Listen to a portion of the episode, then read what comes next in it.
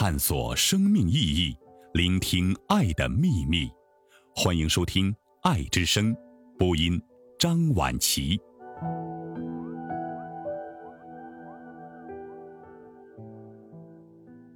人绝对可以貌相。蔡澜，蔡澜，电影监制、美食家、专栏作家，电影节目主持人、商人，与金庸、黄沾、倪匡并称为香港四大才子，有“食神”的美称。一，人活到老了，就学会看人。看人是一种本事，是累积下来的经验，错不了的。古人说“人不可貌相”，我却说人绝对可以貌相。我是一个绝对以貌取人的人。相貌也不单是外表，是配合了眼神和谈吐，以及许多小动作而成。这一来看人更加准确。獐头鼠目的人好不到哪里去。和你谈话时偷偷瞄你一眼，心里不知打什么坏主意，这些人要避开，愈远愈好。大老板身边有一群人嬉皮笑脸的拍马屁，这些人的知识不会高到哪里去。虽然说要保得住饭碗，也不必做到这种地步。能当得上老板的人，还不都是聪明人？他们心中有数。对这群来讨好自己的，虽不讨厌，但是心中不信任是必然的事。说教似的把一件不愉快的事重复又重复，是生活刻板的人，做人消极的人。这种人尽量少和他们交谈，要不然你的精力会被他们吸光。年轻时不懂，遇到上述这些人，就马上和他们对抗，给他们脸色看，势不两立。结果是给他们害惨。现在学会对付，笑脸迎之，或当透明，望到他们背后的东西，但心中还是一百个看不起。二，美丑不是一个很大的关键。我遇到很多美女，和她们谈上一个小时，即刻知道她们的妈妈喜欢些什么，用什么化妆品，爱驾什么车。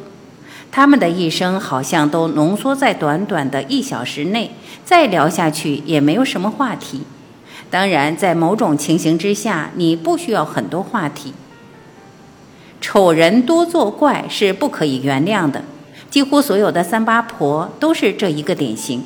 和他们为伍，自己总会变成一个一字约八。总之，总之碰不得也。愁眉深锁的女人，说什么也讨不到他们的欢心，不管多美，也极为危险。这些人多数有自杀倾向，最怕是有这个念头时拉你一块儿走。这种女人送给我，我也不要。现实生活中也会遇到的，像林黛玉和乐蒂等人，都是遗传基因使他们不快乐。大笑姑婆很好，他们少了一根筋。忧愁一下子忘记，很可爱的。不过多数是二奶命，二奶又有什么不好？他们大笑一番，愉快地接受了。爱吃东西的人，多数不是什么坏人，他们拼命追求美食，没有时间去害人。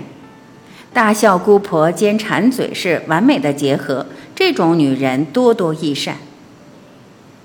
样子普通但有股灵气的女人最值得爱。什么叫有灵气？看他们的眼睛就知道。你一说话，他们的口还没有张开之前，眼睛已动。眼睛告诉你他们赞不赞成，即使他们不同意你的看法，也不会和你争辩，因为他们知道世界上要有各种意见才有趣。我们以前选新人，六七十年代中，一部片就是上千个，有谁能当上女主角，全靠他们的一双眼睛。有的长得很美，但双眼呆滞，没有焦点。这种女人怎么教都教不会演一个小角色。自命不凡、高姿态出现的女强人最令人讨厌。她当身边的人都是白痴，只有自己一个才是最精的。这种女人不管美丑，多数男人都不会去碰她们。从他们脸上可以看出荷尔蒙的失调。三。我还很年轻，要怎么样才学会看人？小朋友常这么问我。要学会看人，先学会看自己。本人一定要保存一份天真，像婴儿一样瞪着眼睛看人最直接了。沉默最好。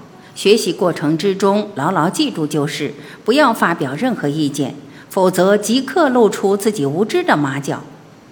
注视对方的眼睛，当他们避开你的视线时，毛病就看得出来了。也不是绝对的不出声，将学到的和一位你信得过的长辈商讨，问他们自己的看法对与不对。长辈的说法你不一定赞同，可以追问，但不能反驳。否则，人家嫌你烦就不教你。慢慢的，你就学会看人了。之中，你一定会受到种种的创伤，当成交学费，不必自怨自艾。两边腮骨凸出来的，所谓的反腮，是危险的人，把你吃光了骨头也不吐出来。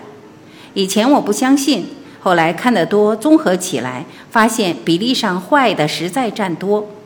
说话时只见口中下面的一排牙齿，这种人也多数不可靠。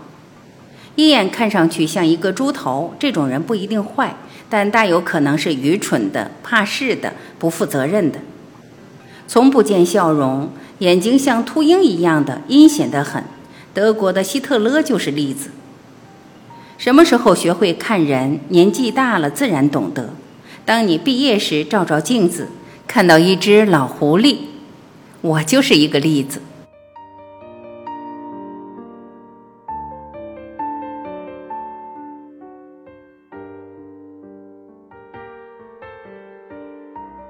感谢聆听，我是婉琪。今天我们就分享到这里，明天同一时间我依然会准时在这里等你回来。明天再会。